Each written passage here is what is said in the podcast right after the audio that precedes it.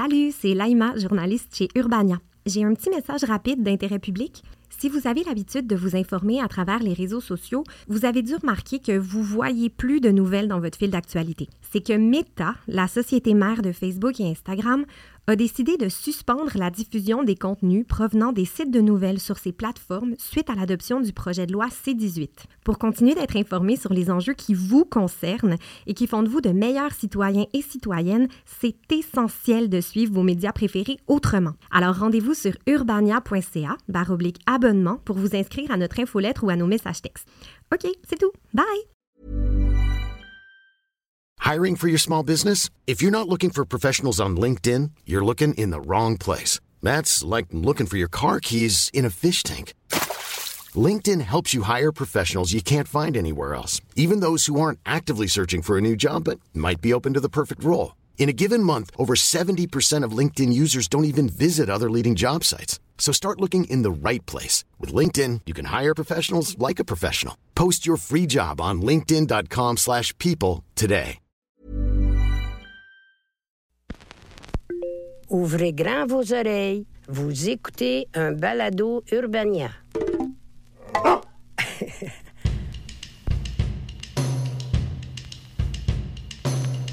Salut, je m'appelle Philippe Lamar, je suis le fondateur d'Urbania. Vous écoutez Entre la fin puis le début, un podcast où je rencontre des gens qui gravitent de près ou de loin autour du storytelling ou l'art de raconter des histoires. Pour ce nouvel épisode, j'ai invité l'auteur et dramaturge Annabelle Soutard. Annabelle, c'est la cofondatrice de la compagnie Théâtre Porte-Parole, celle qui est reconnue pour avoir mis sur la map le théâtre documentaire au Québec. Il fallait le faire. Combiner deux mots qui rebutent une grande partie de la population, théâtre et documentaire, pour en faire quelque chose de hot qui soit tout sauf ennuyant. J'avais envie de recevoir Annabelle parce que j'admire ce qu'elle a bâti avec Porte-Parole. Je me reconnais dans son désir d'aborder des sujets de société sans jugement ni idées préconçues. Notre devise chez Urbania, c'est de rendre l'ordinaire extraordinaire. Puis j'ai le sentiment que c'est un peu ce qu'elle fait avec ses pièces.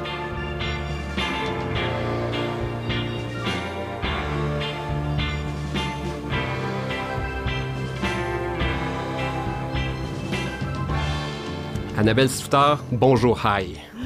Merci Bonjour, d'avoir hi. accepté l'invitation. Est-ce qu'on peut toujours dire ça? Bonjour, hi? Est-ce que c'est acceptable? Ça- tant que la loi 96 n'a pas été votée, je pense que tu as le droit. Parfait. Annabelle, je vais faire ta bio. D'accord. T'es née en 1971 à Montréal.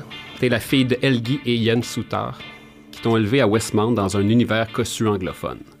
Ton père, qui est décédé en 2016, est un des fondateurs de Pembroke Management, une firme de gestion privée de grande renommée et de grande fortune.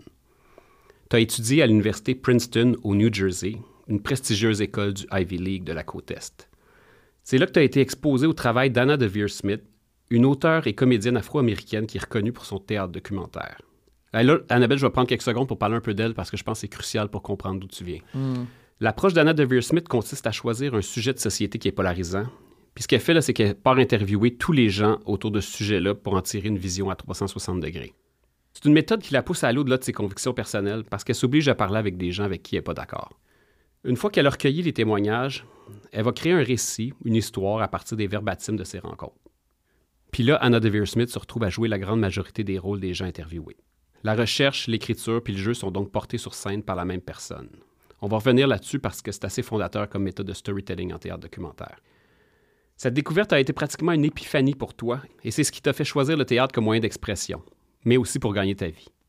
Tu as fondé la compagnie de théâtre porte-parole à l'an 2000 avec le comédien Alex Ivanovich, qui est aussi ton mari et le père de vos deux enfants. Avec porte-parole, vous abordez toujours des sujets délicats pour lesquels les gens ont souvent une idée préconçue. Le but est donc de faire avancer la discussion puis d'ouvrir les esprits à des points de vue auxquels on n'a pas été confronté.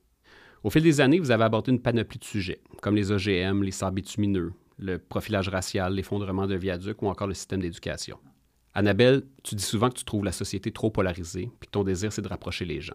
Prêcher aux convertis, très peu pour toi. En 2014, tu as invité la comédienne Christine Beaulieu à faire une enquête sur la société d'État Hydro-Québec.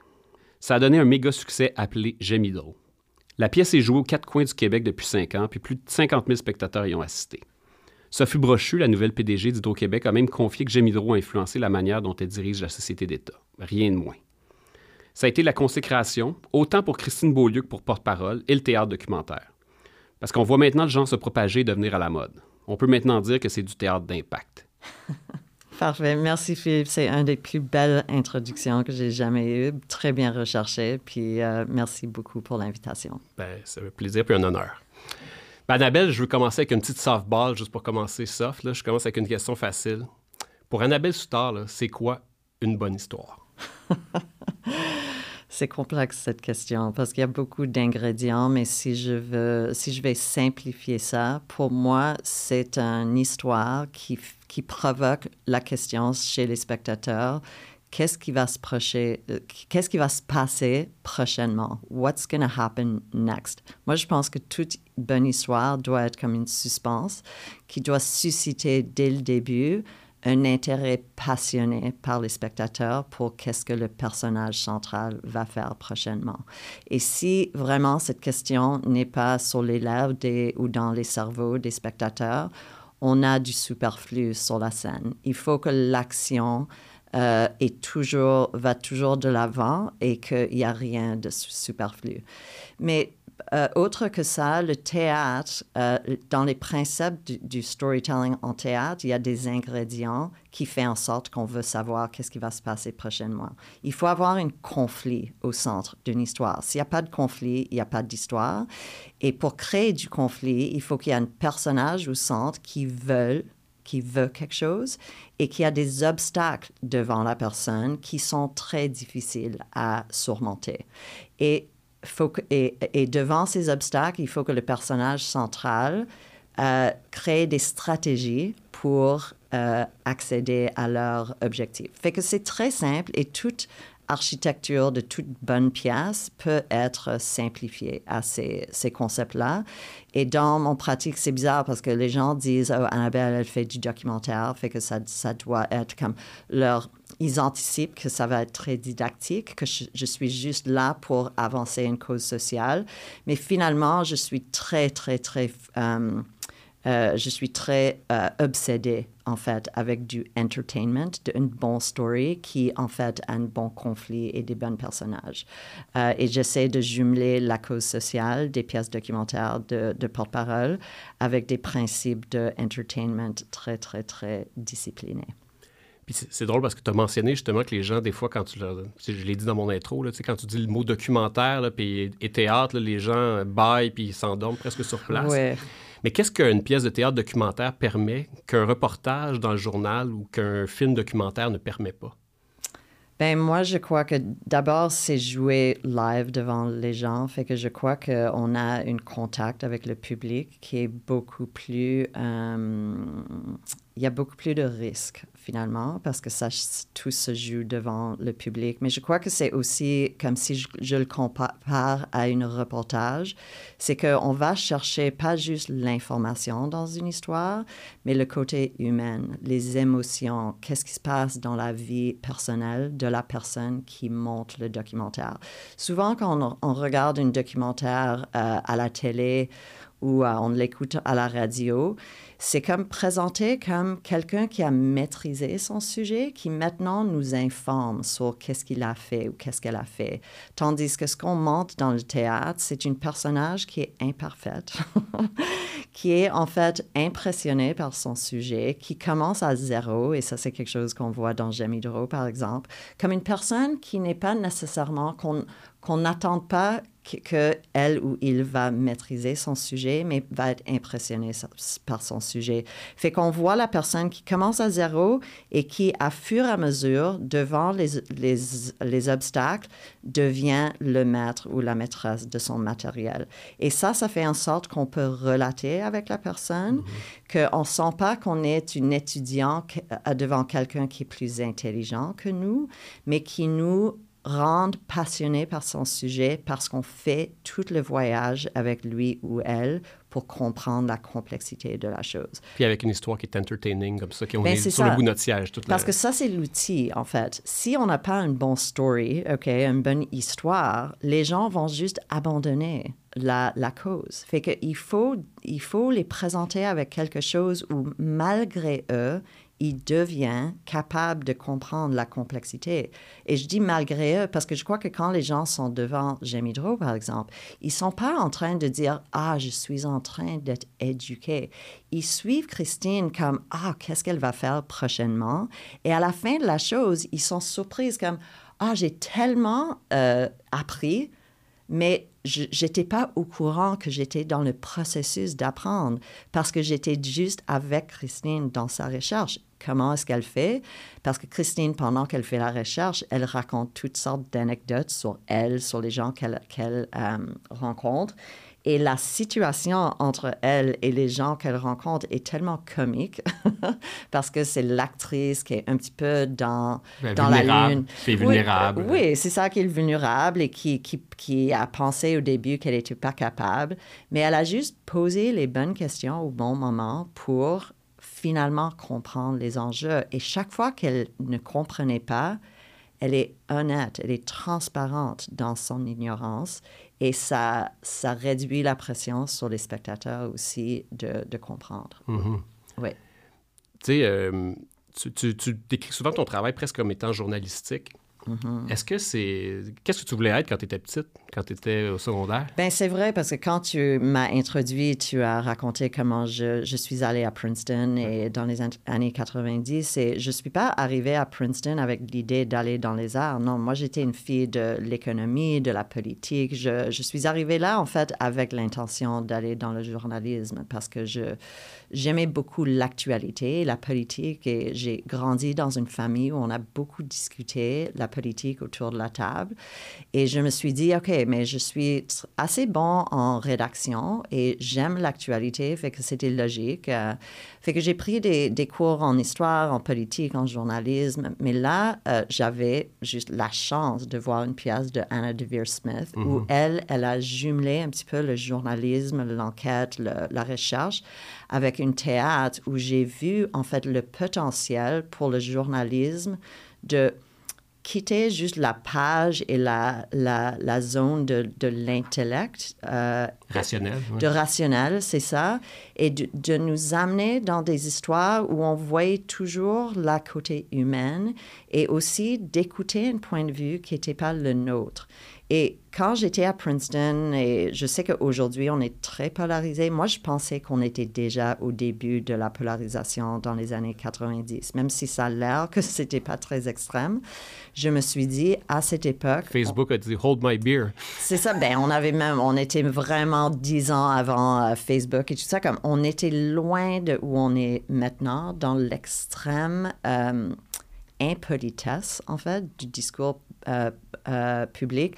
Mais je voyais sur le campus de Princeton comment les gens qui étaient plus républicains, comment ils parlaient de Bill Clinton, qui était élu pendant que j'étais à Princeton.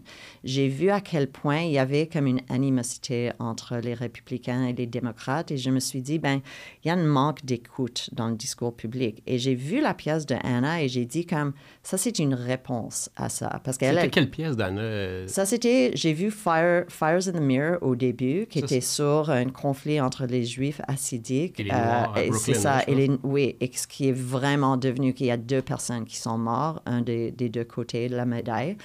Et puis après ça, j'ai vu, euh, j'ai vu Twilight, qui était sur euh, Rodney King, qui était débattu par quatre policiers blancs. Tout a été filmé et c'était comme une preuve pendant son, le, on le se procès. des images, on les avait vues au téléjournal. C'est ça. Et il y a incroyable. des émeutes importantes parce que les quatre policiers, malgré que c'était euh, filmé, euh, ils étaient tous euh, Acquittés. acquittés. It was rage, black rage. You got to realize that the not guilty verdict was heavy on everybody's mind. Now, one of the things that everybody is talking about is why did it take 56 baton to that was the mood at the Beverly Hills Hotel. Safety in numbers. It's like a fortress. If white folks were to experience black sadness, it would be too overwhelming for them. Quand j'ai vu les pièces de Anna, d'abord, c'est une femme noire qui regardait des problèmes, des, conflits euh, raciaux, mais qui n'a pas juste simplement pris le point de vue des Noirs dans chaque un de, de ses projets. Elle a fait des entrevues avec les autres personnes euh, et différentes euh, euh, euh, backgrounds culturels. Puis elle a essayé de comprendre le mécanique du conflit au lieu de prendre un, un, euh, bord ou l'autre. Et c'est ça que j'ai tellement respecté. Parce qu'elle n'était pas là pour nous convaincre d'un côté ou l'autre. Elle était là pour dire il faut comprendre, la, comme tu as dit dans l'introduction, le 360 degrés de l'histoire pour comprendre pourquoi le conflit continue. Et j'ai trouvé ça tellement responsable en tant que storyteller parce que je crois que c'est beaucoup plus facile de sensationnaliser les histoires et essayer de comme cibler son marché chez les spectateurs et dire ben eux autres ils vont vouloir écouter ça, je vais livrer ça au lieu de faire quelque chose qui est beaucoup plus complexe et de comprendre les deux bords.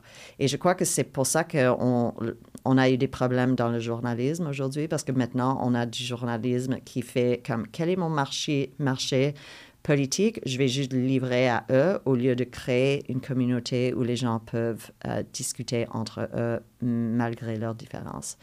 Euh, fait que tout ça pour dire, je ne suis pas arrivée à Princeton pour faire du théâtre, mais je l'ai retrouvé via la jour- le journalisme et avec le hasard incroyable qu'il y avait une artiste qui faisait quelque chose d'assez différent parce que même à, à cette époque aux États-Unis, le théâtre documentaire n'était pas très connu. Et c'est pour ça que quand je suis revenue au Québec et j'ai observé que personne faisait ça, j'ai vu une opportunité aussi de d'introduire ça. Est-ce euh, que tu aux savais quand tu voyais la pièce que This is what I want to do ou tu sais après ça Pas tout de suite, je dirais que c'était juste un eureka moment où j'ai dit, il y a quelque chose qui combine journalisme et entertainment et que finalement le contact euh, live avec le public crée une communication vraiment importante. Et je dois dire que je crois que j'ai eu besoin de ça dans ma vie aussi, de ne pas juste faire de l'entertainment. Et quand je dis ça, c'est important, l'entertainment, mais qu'à la fin, c'est aussi quelque chose qui peut servir à notre société à mieux se comprendre, à être moins polarisé. euh, et de, de vraiment avoir confiance dans notre démocratie parce qu'on commence à abandonner notre démocratie en ce moment. C'est quoi ton un peu ton point de vue sur où on est rendu aujourd'hui? Je dirais que c'est une crise de polarisation, que en fait, il nous manque des outils aujourd'hui pour euh, créer un espace où les gens peuvent s'écouter et j'ai très peur. Euh, je pense que très bientôt, les États-Unis vont être dans une euh, crise constitutionnelle, que ça se peut que la, la prochaine élection, ils vont pas être capables de nommer un président. Ça va créer une vide et le Canada va être euh, aspiré dans cette vide. Vraiment, je, je sais que ça a l'air ex- extrême, Non mais, mais je- euh, je me sens, euh, quand je pense vraiment à ça, je suis comme, wow, c'est quoi la fin de ça? Et je crois que la, la fin de ça, c'est la violence. Fait que je crois que les gens comme moi qui, qui ont euh, développé une pratique de storytelling qui sert le discours public doivent prendre ça au sérieux. il y a et une mettre- responsabilité qui vient avec. Vraiment, je me sens comme j'ai une responsabilité. C'était un choix qui n'était pas populaire avec mes parents parce qu'ils ont dépensé beaucoup sur mon éducation. Et je crois qu'ils avaient d'autres attentes pour moi de faire quelque chose qui, a, qui va avoir plus d'impact sur le monde parce que j'ai toujours été bonne élève à l'école. Et je crois qu'ils ont, ils pensaient que je vais d'abord rester à New York. euh, euh, Ouvrir la succursale de Pembroke à New York. Peut-être comme aller à Wall Street. So, tu sais, à l'époque, euh, il y avait tous les euh, Goldman Sachs, Morgan Stanley qui arrivaient sur le campus de, de Princeton, le, du recrutement. le centre de recrutement, vraiment. Puis s'en foutent de ce que vous étudiez. Vous pouvez avoir fait l'histoire de l'art, euh, la psychologie, euh, je sais pas, comme le théâtre. Ils savaient que d'abord, on avait un réseau euh, important, que peut-être on venait d'une- des réseaux bien nantis, fait qu'on a, voilà, whatever. Et puis qu'on avait la capacité d'un sens critique et une belle rédaction. Et c'est pour ça que beaucoup de mes amis sont allés faire de la recherche pour euh, Morgan Stanley, euh, Goldman Sachs, etc. Puis ont gagné tout de suite comme 250 millions, millions, 1000 dollars. 1000 dollars à- juste après l'université. Fait que c'était comme, OK, mon Dieu, est-ce que je veux prendre mon éducation et aller là ou est-ce que je veux servir le monde autrement? Fait que revenir au Québec pour partir une compagnie de théâtre était vraiment, ne- comme opposition avec leurs attentes. Mais euh, voilà. Tu as gradué de Princeton, je pense, en 94.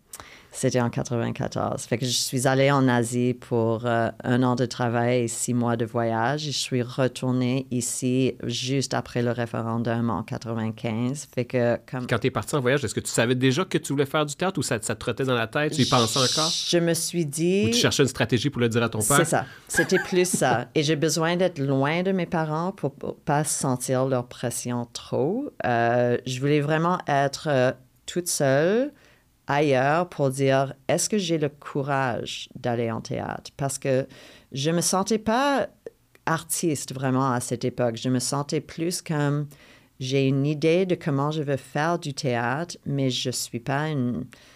I don't know, j'ai pas senti, j'avais pas la confiance que j'étais capable, mais je, j'ai dû me dire, ben, si je vais faire quelque chose dans la vie, et ça c'était un des principes de mon père, il faut que tu aimes ce que tu fais.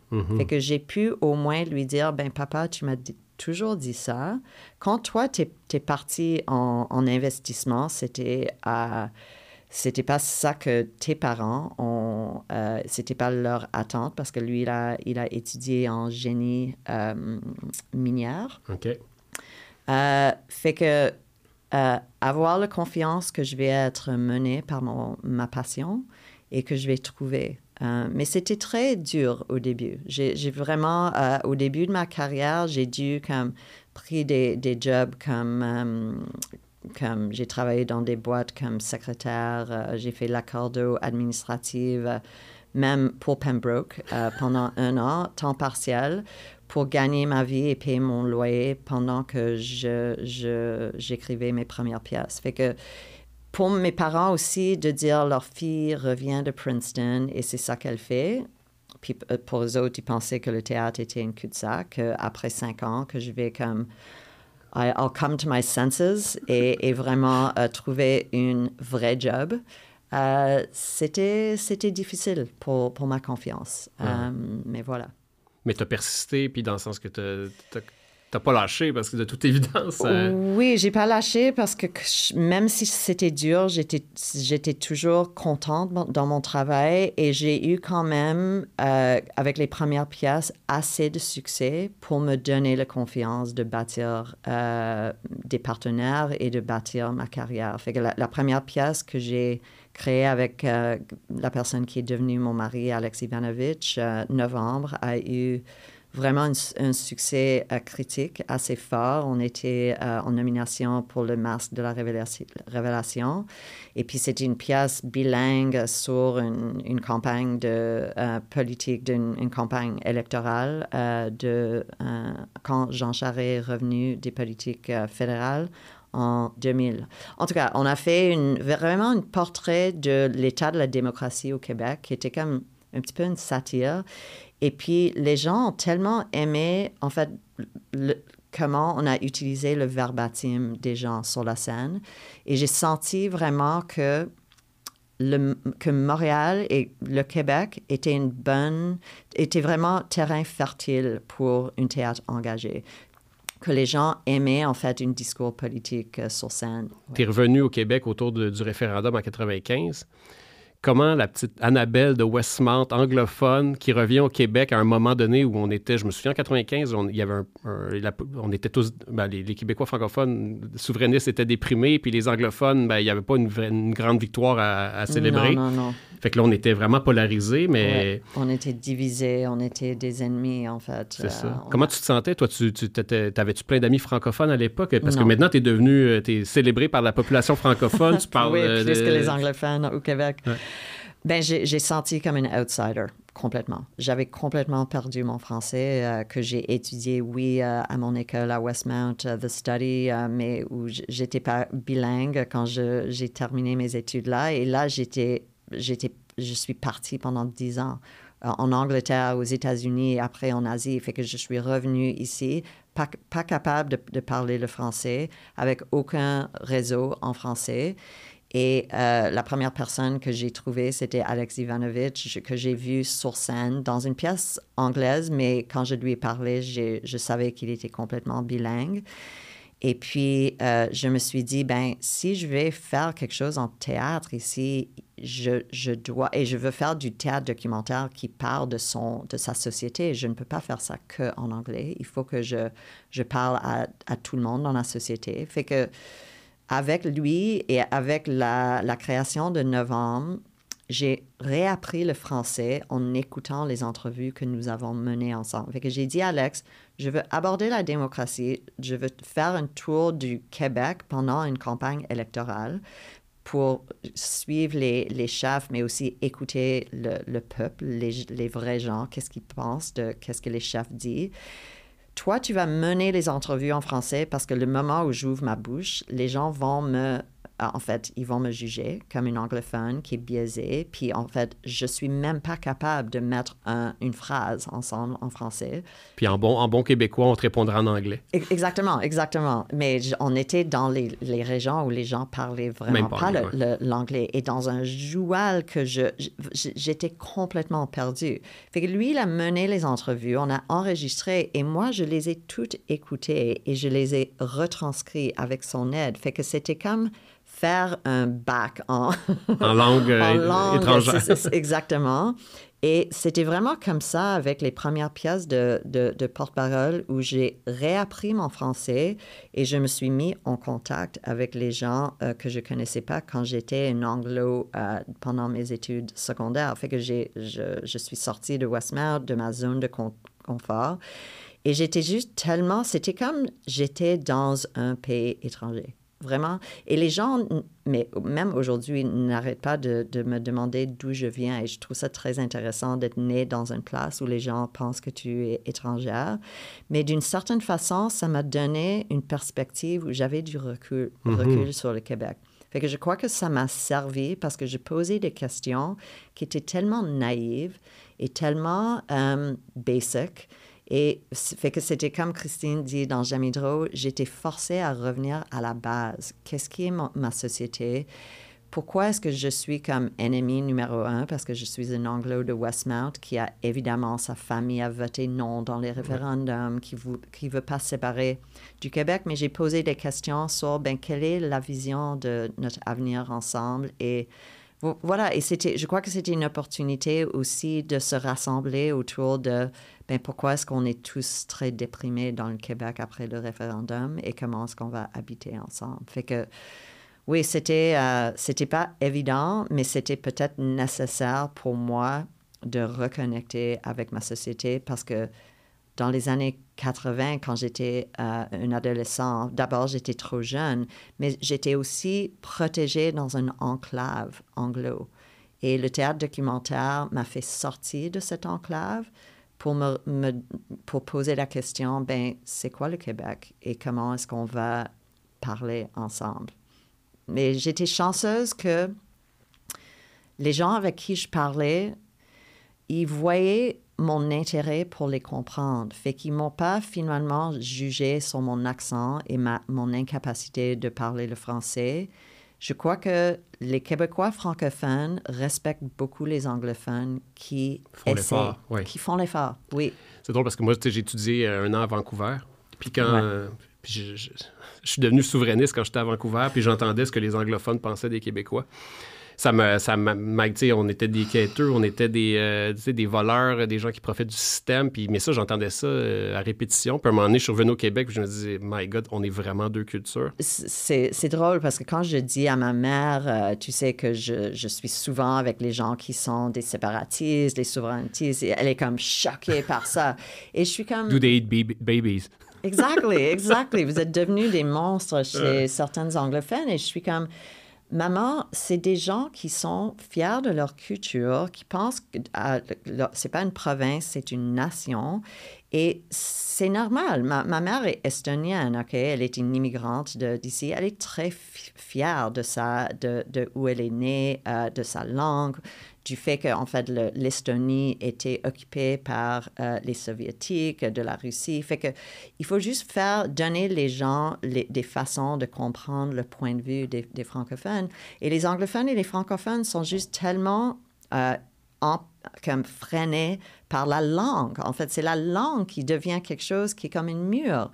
Mais c'est comme si on peut, peut juste démontrer qu'on est intéressé par les gens, ça, on n'a on n'a pas besoin d'être frustré par nos, nos manques de, de, de maîtri- maîtrise de la langue. En tout cas, je, je peux en parler pendant des heures. C'est pas le sujet de ce podcast, mais Mais c'est fondateur parce que je trouve que tout ce dont on discute là, c'est presque la mission de porte-parole. Tu rapprocher les gens, l'empathie, Oui. comprendre des points de vue différents. Mais on n'a pas eu du succès sur ça euh, en termes de comme le mur entre anglophones et francophones à Montréal est, te- est tellement très Étanche. et- et- oui et pour le moment on fait soit des projets en français ici au Québec où on produit des choses à l'extérieur de, Montréal en anglais comme à Toronto, etc. Mais j'ai pas réussi à mobiliser une public bilingue autour du théâtre. J'ai pas réussi malgré mes efforts. Au début, c'était, je trouvais que le marketing très- était trop dur pour vendre un spectacle. C'était déjà dur, fait que je voulais pas ajouter cet obstacle à ce que je faisais, et que finalement, les gens voulaient que je traduisais des pièces en anglais, en français et vice versa. Ils voulaient pas être ensemble dans une salle de théâtre. Et maintenant, aujourd'hui, il y a, y a toujours des théâtres à Montréal et en, en région qui tolèrent pas un mot d'anglais sur scène. Ouais. Même s'il y a comme un personnage qui veut dire un- une phrase en anglais pendant un spectacle de deux heures en français, il ne tolère pas. Et je suis comme, ben qu'est-ce qui se passe ici? C'est comme, je ne sais pas comment on va surmonter ça. Euh, et chez les anglos, ben, j'admets qu'il y a des gens qui toujours n'apprennent pas le français comme il faut. Et ça crée, en fait, chez les francophones, une, une résistance énorme. Fait que j'ai j'ai pas le- la solution à ça. Tu sais, on a fait un magazine sur les anglos, nous, euh, Urbania, il y a, il y a 7-8 ans. Ah oui. Puis, la- la- en fait, moi, j'ai réalisé ça comme, comme francophone, ça a l'air niaiseux, mais quand tu t'attardes justement à la minorité anglophone au Québec, qui a l'impression d'être mis dans un coin ou qu'on les dépossède de, de- des droits, mais c'est exactement le sentiment que les francophones on a, mais nous, à l'échelle du Canada, fait que c'est comme une Oui, boîte des, des poupées russes. Exactement. Fait qu'on est, on a la même situation, on devrait, on devrait avoir plein d'empathie un pour l'autre parce qu'on vit exactement la même situation, Oui. mais on a la réaction contraire. Oui, et puis c'est très émotif finalement. Comme à la, à la fin de l'histoire, c'est juste. euh, et je comprends là, comme l'histoire de- des francophones, pourquoi ils sont ça et pourquoi comme d'être un petit îlot dans, pas juste le Canada, mais toute l'Amérique du Nord, en fait, avec les États-Unis à côté. Je comprends. Et moi aussi, je veux défendre le français parce que j'aime la culture francophone, j'aime être capable de parler une autre langue. Mais voilà, on n'est pas capable de mettre de côté cette euh, émotivité autour de la langue française. Et euh, voilà, en tout cas, un sujet euh, pour un autre podcast ou une autre pièce. oui, ça, je pense. mais Une bonne pièce, ça serait vraiment nécessaire. Puis, tu sais, souvent, le, théâtre est vu comme justement, euh, tu sais, c'est des gens de gauche qui parlent de- des enjeux qui les préoccupent, tout ça. Comment tu fais pour qu'il y ait des gens de droite qui aillent voir vos pièces, puis qui sortent de là, puis que, peut-être tu pas fait changer leur idée, mais au moins tu les as eues pendant quelques heures, puis... Bonne question et je dirais que j'ai pas eu assez de succès dans, sur, ce, ce point-là parce que c'est toujours difficile pour convaincre les gens plus de droite qu'on n'est pas une bulle de gauche, comme tu dis. Euh, je crois qu'avec l'Assemblée, on a eu le plus de succès parce que l'Assemblée, pour le concept de l'Assemblée, pour, pour ceux ou celles qui ne connaissent pas, c'est inviter quatre personnes à avoir un souper, souper ensemble, deux qui sont plus de gauche et deux qui sont plus de droite, et les faire jaser sur un sujet polarisant. Et en fait, après ça, on retranscrit leur conversation et on la présente comme une pièce de théâtre jouée par des comédiens. Fait qu'on a des personnes, personnages sur scène qui représentent le, le, le droite, la droite, La droite, la ouais. droite, merci. Euh, et, et ces gens, ces vraies personnes invitent leurs amis à venir voir la pièce. Fait que c'est là où on a eu plus de succès. Et je dirais que et dans l'Assemblée, il y a un moment où le public peut prendre la scène et, et, et, et jaser.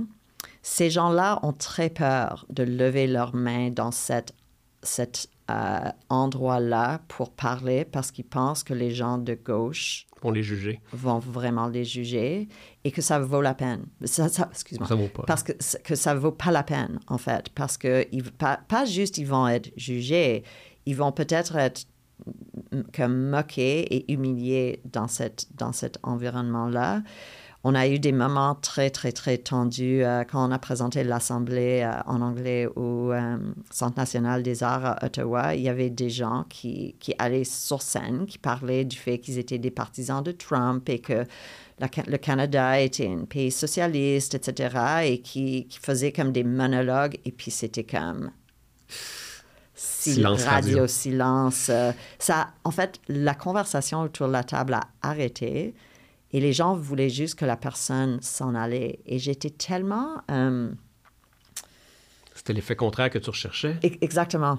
Et ça m'a, ça m'a, en fait, j'ai découvert à quel point le projet de l'Assemblée était, euh, que l'obstacle est, est vraiment, vraiment euh, presque insurmontable. Sorry, I can't say that word. Wow. Insurmountable. C'était, un- on est plus polarisé qu'on pense. On est, on n'a pas beaucoup de, patience pour d'autres points de vue.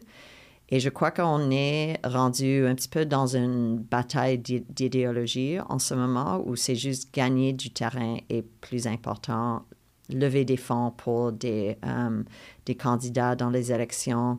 On n'est plus dans un, pour bâtir une société, on a besoin de se comprendre ou de s'écouter. Fait que, et puis si on essaie de trouver un juste milieu, on est attaqué pour ne pas avoir euh, des opinions campées. Et je me sens, j'ai déjà eu cette accusation de mes propres pièces que Annabelle n'a pas le courage, en fait, de dire ce qu'elle pense, fait qu'elle elle joue Tu toujours... te caches derrière les arguments des autres. C'est ça. Et que je joue, en fait, l'avocat du diable ou que je... Euh, et c'est intéressant. ce Comme que- s'il fallait absolument avoir une opinion fermée sur tout. Oui, oui. Comment tu choisis un sujet pour une pièce? Tu as, parlé de tellement de sujets, euh, tu sais, de, de- de- de- de la société d'État puis de l'électricité, euh, la politique, euh, l'effondrement d'un viaduc, le profilage racial, tous des Ouais. sujets... euh, comment tu choisis? Qu'est-ce qui Ouais. fait en sorte que il y, en- il y en a trois qui deviennent sur la table? Puis je sais que vous en Ouais. recevez beaucoup de propositions, je sais Oui, pas de parole de oui, gens en qui veulent faire des projets. Oui. Comment il y en a? Comment tu sais Hmm. que c'est un bon sujet? Ouais.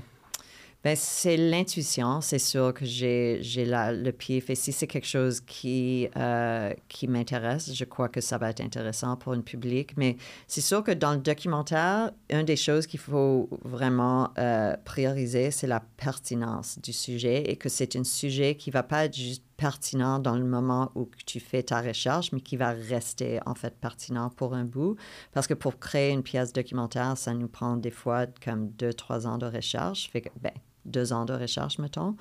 Fait que j'ai besoin de regarder le sujet en disant, OK, dans cinq ans, est-ce que ça va être vraiment toujours, est-ce que ça va nous habiter comme société?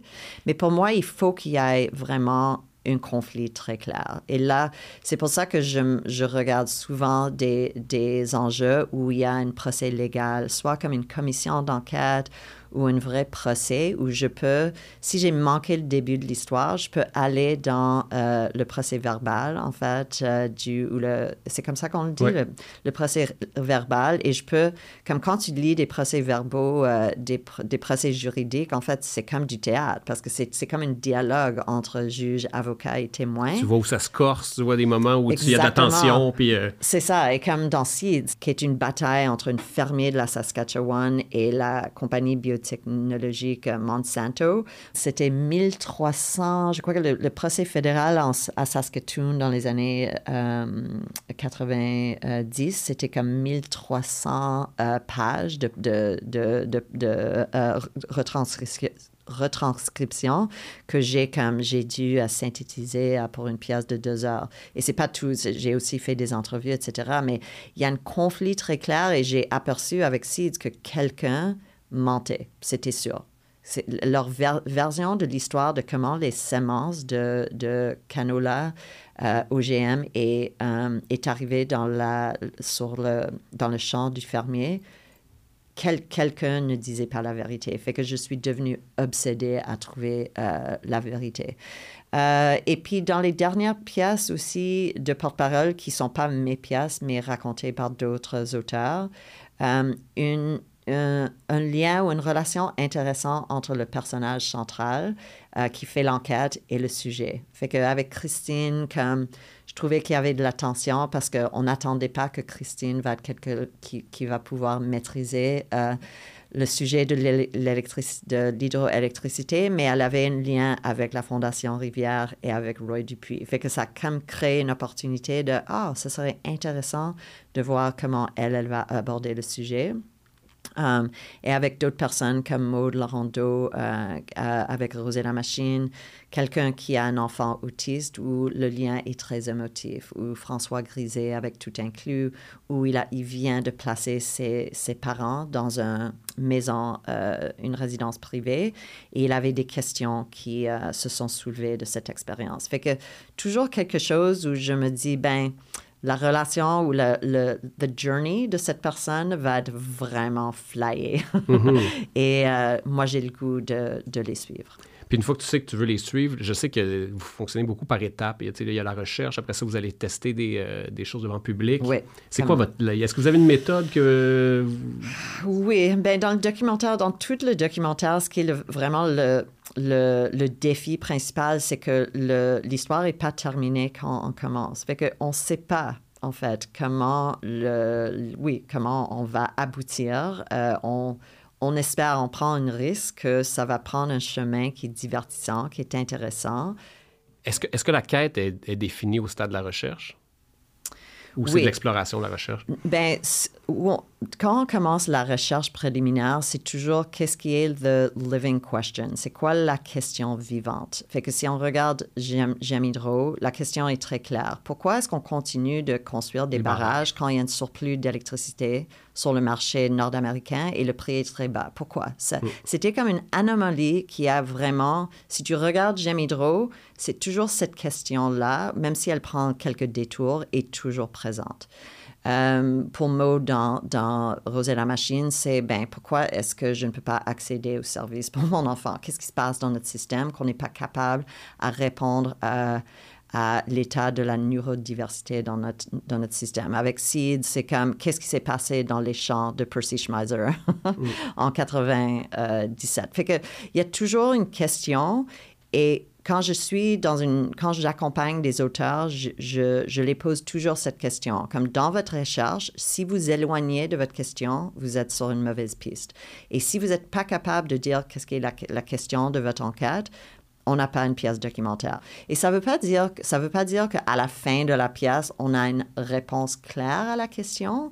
Ça peut être ambigu à la fin, comme où est-ce qu'est rendu l'enquêteur dans, dans son enquête.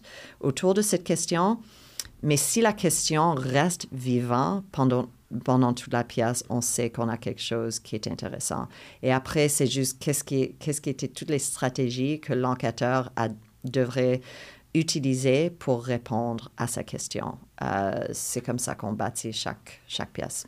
Puis, ton rôle dans ces moments-là, c'est plus d'être comme un script editor, dans le sens que tu t'accompagnes, tu lis les textes, tu commentes, puis tu réorientes quand ça, ça, ça, oui, ça drift. Oui, et quand si la personne comme, commence à perdre la confiance dans leur enquête, leur recherche, je suis là, comme on voit avec Christine qui dit Je capote, je suis pas capable, je suis là pour dire Vas-y, go, girl. Je suis pas responsable de capable. c'est ça, je suis pas responsable de toi, c'est toi.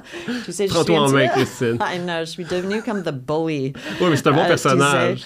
C'est ça. Ben, j'ai joué mon rôle et puis, euh, ça, c'était aussi comme ce qu'on a trouvé avec moi et Christine. C'est comme ça que mon personnage doit être positionné pour que tout le monde est comme sur mon bord. Oui, Christine, il faut continuer, mais... Euh, mais c'est pas juste moi. Comme à un moment donné, je, fais mon accompagnement pour la personne dans la recherche et la rédaction du texte, mais très bientôt dans le processus, et ça c'est important que je, que je nomme, on met le texte ou une version ou le début du texte dans une salle de répétition.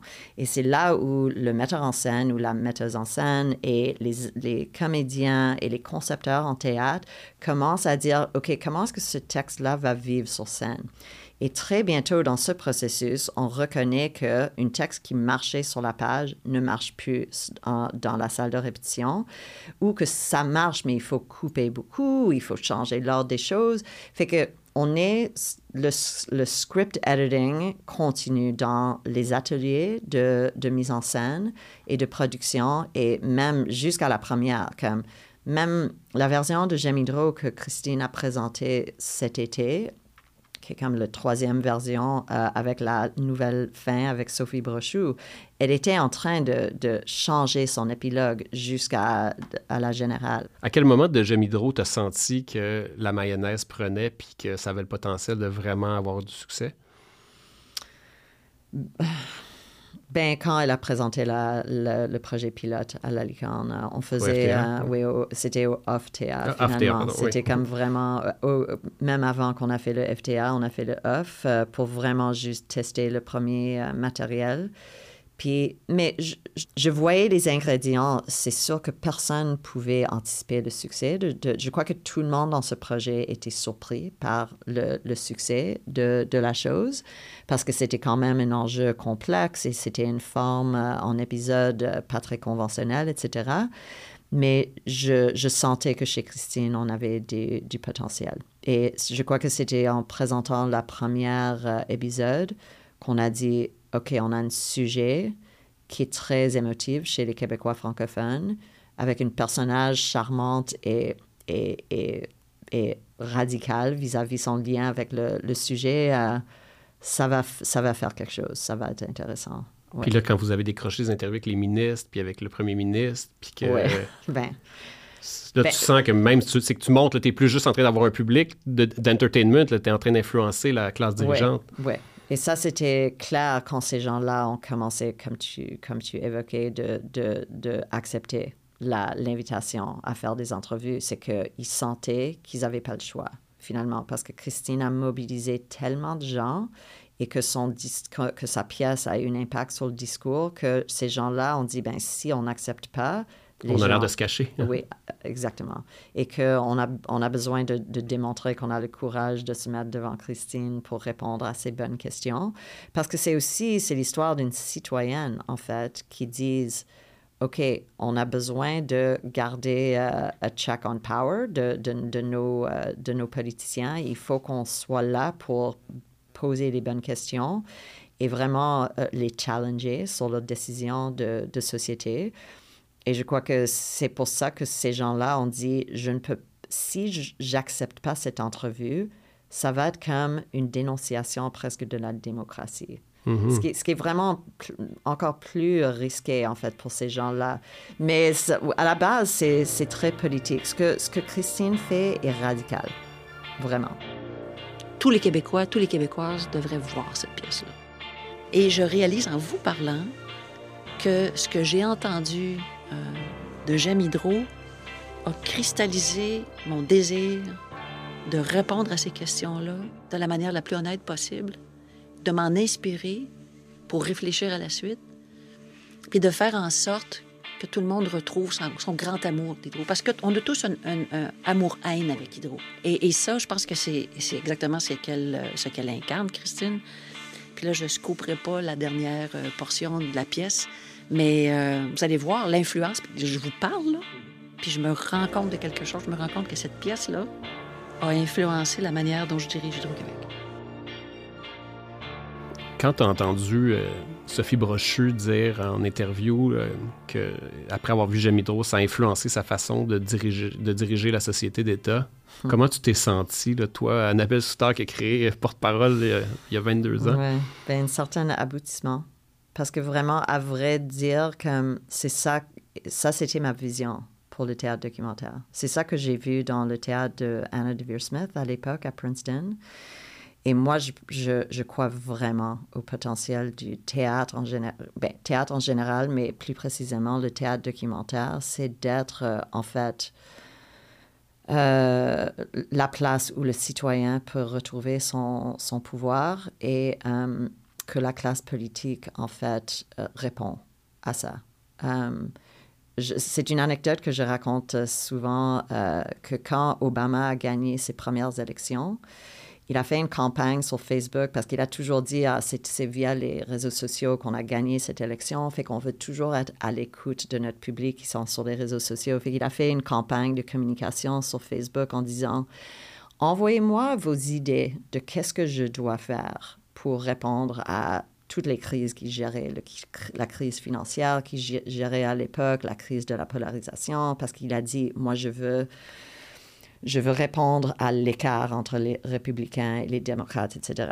Et moi, même si je suis canadienne, je ne suis même pas une citoyenne américaine, j'ai répondu à cette campagne en disant, je pense que tu dois mettre Anna DeVere Smith dans ton cabinet. comme Hmm. ton cabinet, c'est pas le mot. Cabinet, oui. Euh, elle doit avoir comme un titre comme artiste euh, à la, au service de la démocratie. Et tu lui donnes un budget de voyager à par- comme partout aux, aux États-Unis pour parler avec différents gens et mettre leurs paroles sur scène, comme une, vraiment une démonstration de votre engagement pour, euh, Écoutez les pour gens. écouter. Et pas juste écouter votre, vos gens, mais vraiment tout le monde. Euh, et que Anna, de, Anna DeVere Smith était la personne pour le faire. C'était tellement comme. Est-ce que tu l'as tagué dans ton commentaire? No, I didn't, parce qu'à l'époque, j'étais nulle dans les réseaux sociaux. Je suis toujours très nulle. Mais vraiment, j'ai toujours eu la vision que les artistes de la scène peuvent être comme actifs dans, dans le monde politique. Quand Sophie Brochu dit quelque chose comme ça, ou quand on a écouté Jamie Drew citer dans l'Assemblée nationale, je suis comme, on est là où on doit être comme artiste pour servir notre communauté. Et je crois qu'on doit être considéré comme des légitimes, comme philosopher kings de notre, de notre société. C'est ça qu'on fait. Dans une salle de répétition, qu'est-ce qu'on fait? On met des paroles sur scène, on les écoute et on essaie de comme, défendre différents points de vue, d'écouter l'autre. C'est c'est quelque chose qui est, qui est nécessaire, n'est-ce pas, dans notre politique euh, actuelle. Fait que pourquoi est-ce qu'on n'utilise pas cette, euh, cette compétence-là? Comment tu pourrais guérir la, gu- la Ouais. démocratie une fois pour toutes? Ouais. Ben, je crois que, en fait, peut-être la chose qui, qui me touche le plus ou qui me donne le plus d'optimisme en ce moment, c'est les gens qui nous appellent pour dire j'ai un sujet, j'ai une histoire à raconter. euh, Pouvez-vous nous donner une, des ressources pour amener ce projet à terme?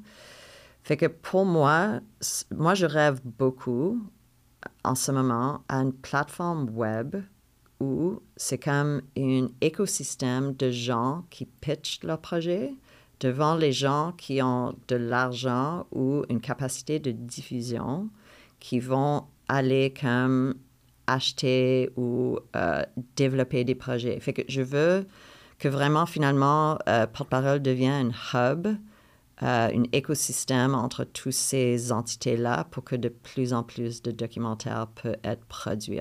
Je vois que si ça reste juste Porte-Parole qui essaie de produire toutes ces histoires, on va jamais arriver à déployer le potentiel du théâtre documentaire et de toutes ces jeunes personnes qui deviennent un petit peu euh, cyniques vis-à-vis euh, le monde politique ou la, la, hum, capacité de vraiment euh, regarder les enjeux sociaux qui sont importants à eux. Fait que je crois que c'est là où la, la productrice ou la femme d'affaires devient enflammée. C'est comme si je reste juste moi comme écrivain ou juste porte-parole comme producteur, on va jamais euh, oui, rayonner le, et, et, et répondre au potentiel du théâtre documentaire. Fait que c'est comme une grande rêve et euh, c'est c'est comme c'est comme je, je veux devenir comme Reddit. Pour- tu sais, comme pour le documentaire. Ou Kickstarter. Ou ou, euh, Kickstarter ou quelque chose comme ça. Ah c'est ouais. comme. euh, et c'est là où je me dis, ah, j'aurais dû aller au business school pour vraiment avoir les outils. Mais je pense que je, vais être capable juste avec, si je, je garde la vision euh, claire et je, trouve les partenaires qui sont capables de m'aider avec cette, cette idée-là, euh, je crois qu'on arrivera parce que comme, comme tu as évoqué tantôt, on a comme des douzaines de personnes par mois qui nous approchent avec vraiment un sujet qui a de l'allure, mais je ne suis pas capable de répondre à ça. Et ça me rend folle, vraiment. Je suis comme, OK, qu'est-ce qu'on doit faire à porte-parole pour donner euh, les ressources à tout le monde? Mais c'est la, la, la réponse à cette, ce problème, c'est de ne pas essayer de tout faire toute seule mhm. mais c'est de créer une, une- une- un environnement où les gens peuvent se, se retrouver pour faire les projets. Fait que, voilà. Bon, écoute, euh, je, moi, sincèrement, Annabelle, pour vrai, je, t'admire. Puis je, veux- dire, moi, moi, quand j'ai commencé l'entreprise, j'étais un petit artisan, je faisais les choses, je faisais la mise en page, les articles, je vendais les pubs. Puis à un moment donné, je me suis comme, j'ai zoomé out, puis j'ai vu l'entreprise comme mon projet créatif. Oui, Puis c'est de la création, créer une entreprise. Fait absolument. C'est pour ça que ce que tu t'évoques là, pour moi, tu fais, tu fais de la création, tu fais du storytelling, mais tu, tu changes d'échelle parce que tu veux avoir le plus grand impact possible. Oui, merci de, de le dire euh, en ondes comme ça, que c'est un projet créatif, parce que je, je crois que chez les artistes, euh, c'est ça qu'on accuse souvent les gens d'affaires, de, que, que on, eux autres, ils sont pas créatifs, nous autres, on a la- le monopole sur la créativité. Et je crois que ça, c'était l'influence de mon père aussi, qui investi- investit dans des compagnies euh, où il voit le potentiel de, de croître, que c'est très créatif. Et c'est très difficile, en fait, de exécuter des idées de, et Ouais. de gérer des équipes de, de gens qui peuvent exécuter une idée et de garder une vision intacte avec tous les défis que nous avons. En fait, ça serait une bonne pièce de théâtre documentaire. tu sais, de raconter la, la vie des, euh, tu sais, des startups et tout ça, mais c'est quand même, c'est vraiment euh, un défi et c'est très créatif. Alors, Mais je vais te dire quelque chose, Annabelle, que je, je- je- je vais le regretter en le disant, puis je te l'ai déjà dit quand on a lunch ensemble. Hmm.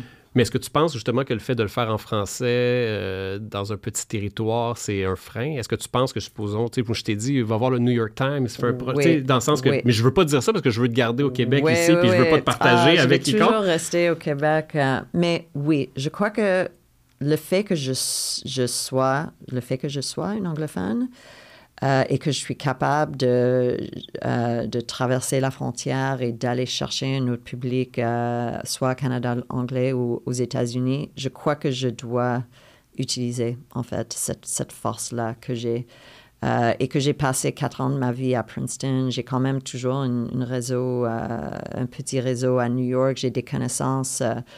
Peut-être je dois juste soit aller à New York ou à LA, juste pendant une, période pour voir, euh, peut-être on peut faire des, des, euh, des événements, des projets là-bas qui vont vraiment mettre euh, le travail sur la carte internationale. Fait que j'y pense beaucoup. C'est sûr que je ne veux pas abandonner ma société parce que tout ce que je fais vient de mon amour pour ma société natale. Euh, même si je, je suis un petit peu un outsider comme anglophone. Euh, De moins en moins.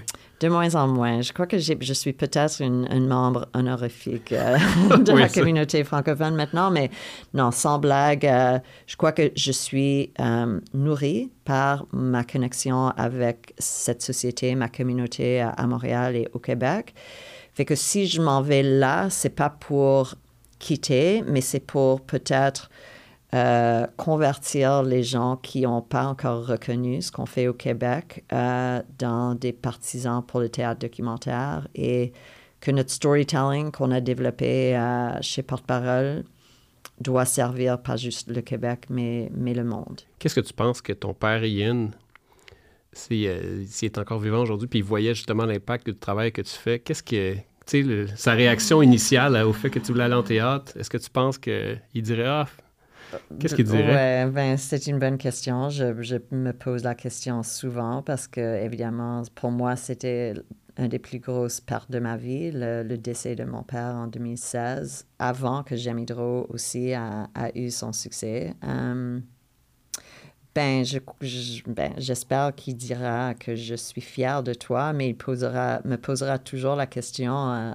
est-ce que tu fais assez d'argent dans ta vie? À appel avec ça Parce que c'est vrai, il faut le dire. Oui, on a eu du succès, porte-parole est en croissance, etc. Mais est-ce que je gagne ma vie avec ce que je fais? C'est toujours, euh, je ne suis pas quelqu'un qui est le plus, euh, qui, a un succès financier. Comme je, je- c'est toujours un enjeu pour moi. Fait que c'est toujours euh, quelque chose qui me rend, euh, qui, qui est inconfortable dans ma vie, que, que j'ai maîtrisé une certaine forme de communication, mais que j'ai pas trouvé le modèle d'affaires pour me, me sentir que j'ai les moyens de mes ambitions. Et c'est pour ça que je commence à tourner vers d'autres médias, parce que je me dis, ben, peut-être la, la plateforme que j'ai développée pendant 20 ans en théâtre, a servi à créer quelque chose qui est vraiment légitime, qui maintenant que je peux transformer euh, dans un modèle d'affaires qui est plus sustainable. Et c'est pas que je veux devenir riche, mais je veux être capable de... D'influencer la société. Oui, oui. Merci Annabelle. Merci, merci Philippe. Mais ce que j'admire vraiment chez Annabelle, c'est vraiment son désir justement de rapprocher les gens. De prendre le temps d'écouter les gens qui pensent pas comme nous en ce moment. Que c'est un, c'est un trait de caractère qui est peu commun de plus en plus, les gens euh, aiment mieux se conforter justement dans les algorithmes, d'avoir une espèce de miroir euh, qui reflète leurs propres opinions. Puis Annabelle, justement, elle va au-delà de ça. Elle va vraiment au front. Elle prend le temps d'aller rencontrer des gens qui sont complètement différents d'elle. Puis elle-même, qui est une, anglophone québécoise qui a fait sa place dans le monde francophone, ben justement, ça, elle démontre que tu peux justement être un, un poisson qui sort de son propre bocal, même si au final, tu vas revenir dans ton bocal à la fin. Mais je pense qu'on a besoin de gens comme elle aujourd'hui. C'est vraiment un baume sur, euh, sur l'humanité et la démocratie.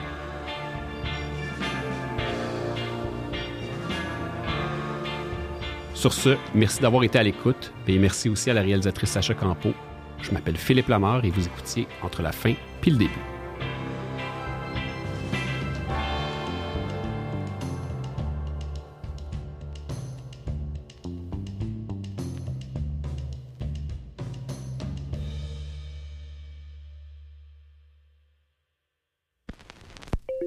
C'était un podcast Urbania.